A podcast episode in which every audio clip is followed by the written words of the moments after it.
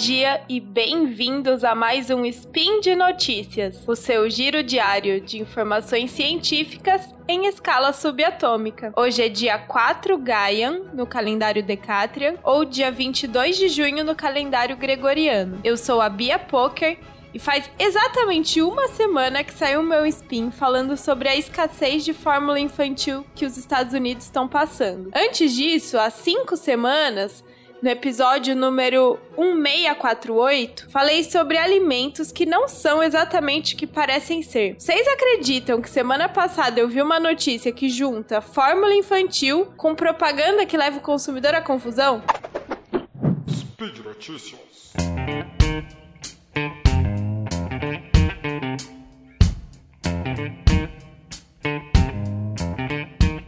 Então, o caso é que o IDEC que é a sigla para Instituto Brasileiro de Defesa do Consumidor, está processando três empresas no Brasil, são elas a Nestlé, a Mead Johnson e a Danone, por promoção cruzada entre fórmulas infantis e compostos lácteos. Ficou meio confuso, né? Eu vou tentar explicar. Peraí. Primeiro, vamos relembrar do spin da semana passada, que fórmula infantil é aquele produto que é geralmente em pó, desenvolvido para substituir parcialmente ou totalmente o leite materno humano. Além do leite do peito, esse é o único alimento que um bebê de até seis meses de vida pode consumir. A venda das fórmulas infantis ela é regulamentada através da lei número 11.265 de 2006, cujo objetivo é proteger o aleitamento da influência da publicidade de todos aqueles produtos que podem concorrer com a amamentação. Então, no caso das fórmulas infantis, é proibida a promoção comercial ou seja, proibida a propaganda desses produtos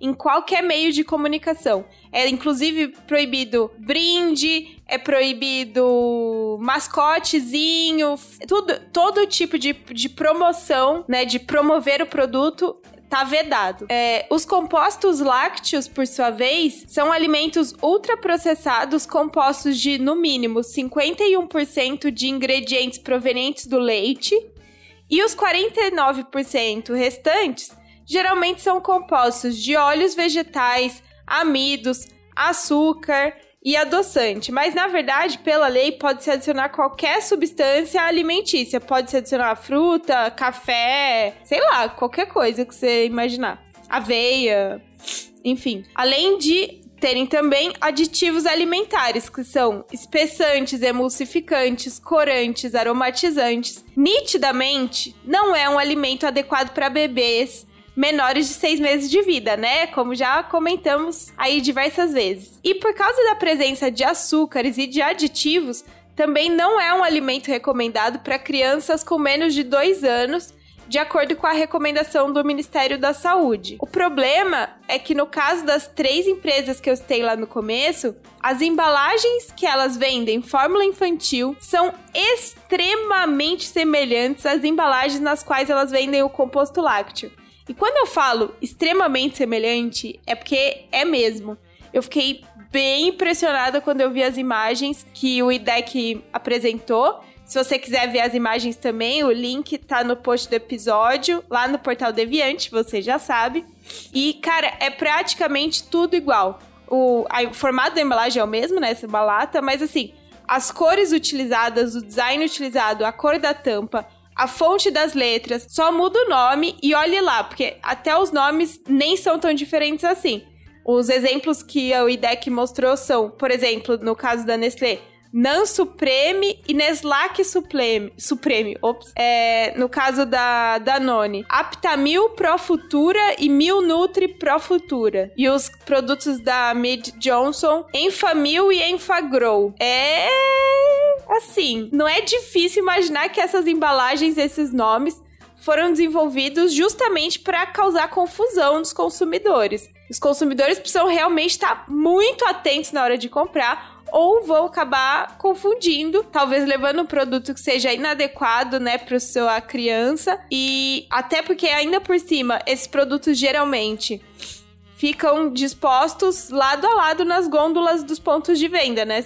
E além de um possível prejuízo para a saúde dos bebês alimentados com, com produto inadequado, O IDEC também observa que essa prática de utilizar rótulos tão parecidos pode ter como objetivo associar as duas mercadorias diferentes, estimulando que os consumidores migrem da compra de um produto para o outro. Nesse caso, por exemplo, os pais, né, os familiares, muitas vezes foram orientados por pediatra a usar uma fórmula infantil enquanto o bebê é menor de seis meses.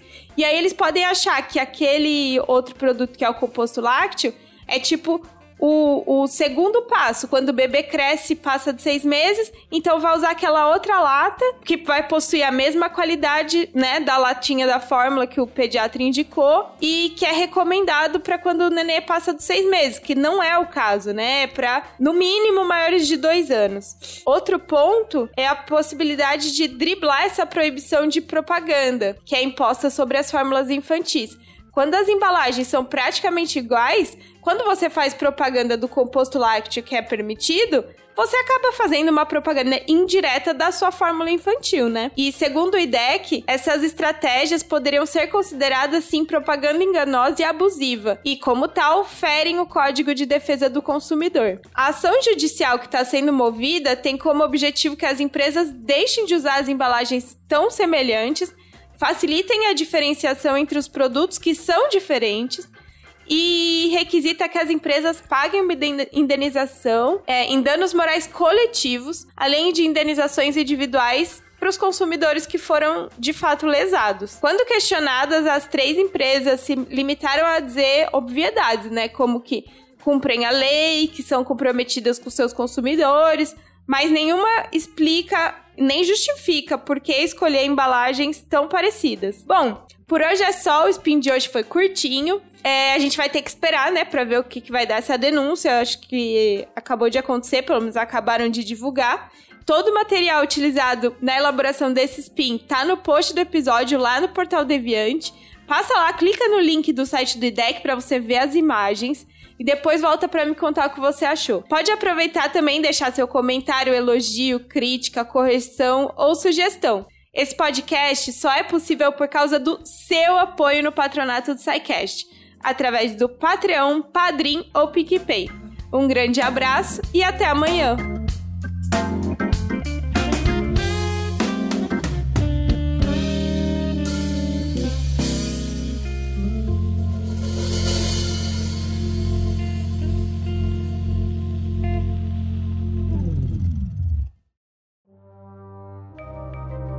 Este programa foi produzido por Mentes Deviantes. deviante.com.br.